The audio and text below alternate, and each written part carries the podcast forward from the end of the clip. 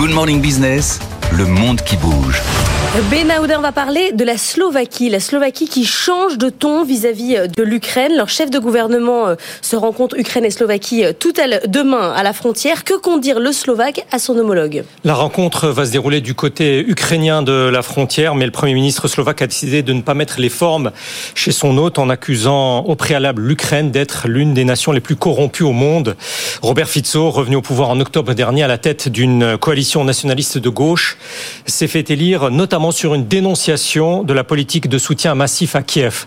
À la radio publique, euh, le Premier ministre a déclaré que ce voisin n'est ni indépendant ni souverain. Selon son propos, l'Ukraine est sous influence totale et sous le contrôle des États-Unis. Et le dirigeant slovaque prévient qu'il va exprimer au Premier ministre ukrainien son opposition à son entrée dans l'OTAN. J'y opposerai mon veto. Car pour lui, cette adhésion déclencherait une troisième guerre mondiale. Par ailleurs, Bratislava entend signifier qu'il n'y aura plus de transfert d'armement sur les stocks de la défense slovaque, dégarnis au bénéfice de l'armée ukrainienne. En revanche, les Ukrainiens peuvent toujours s'adresser à des fournisseurs privés, mais à titre commercial. En clair, il s'agira de payer. Robert Fizzo euh, juge qu'il faut en passer par là pour amener les Ukrainiens à une sorte de compromis. Le Premier ministre insiste, qu'attend-il Que les Russes quittent la Crimée, le Donbass, les Luhansk, les territoires ukrainiens annexés? C'est d'après lui irréaliste. La rencontre n'est pas annulée, mais euh, dans ces conditions, le gouvernement ukrainien fait savoir qu'il n'y aura pas de conférence de presse commune. Un journal en ligne de Kiev euh, estime que Robert Fizzo a déjà eu recours à un éloge, un éloge flagrant de la propagande russe. Avant ces déclarations, l'ambassadeur ukrainien à Bratislava avait tenté d'infléchir euh, la position slovaque en affirmant que l'ennemi russe ne se limitera pas à attaquer l'Ukraine. Le gouvernement euh, slovaque balaie toute cette argumentation. Assez embêtant parce que je rappelle que la Slovaquie est entrée dans l'Union européenne en 2004, qu'elle est entrée euh, dans la zone euro en 2009.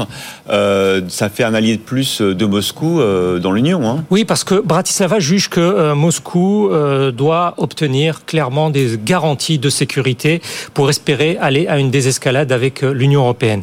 Le gouvernement slovaque juge que le bloc occidental n'a commis en fait que trop d'erreurs dans l'évaluation du rapport de force réel. Robert Fico, en discordance avec le discours de l'Union européenne, soutient que Kiev n'est plus capable d'une contre-offensive totale. La Slovaquie se désolidarise donc de ses partenaires occidentaux. Elle vient ainsi de refuser de signer une déclaration commune condamnant le transfert présumé de missiles nord-coréens vers la Russie. L'éditorialiste d'un média d'opposition juge absurde cette volonté d'apaiser les Russes au moment où le le ministère de la Défense de l'Allemagne, le pays le plus puissant de l'UE, je cite, s'attend à ce que la Russie attaque un pays de l'OTAN dans les 5 à 8 ans qui viennent. Quoi qu'il en soit, ce gouvernement pose tous les jalons du rapprochement. Euh, une illustration parmi d'autres, la ministre de la Culture vient d'annoncer la levée de l'interdiction de la coopération culturelle avec la Russie. L'opposition parlementaire affirme qu'au-delà de telle ou telle motivation d'ordre idéologique, le pouvoir nationaliste de gauche va sciemment contre l'intérêt général du pays.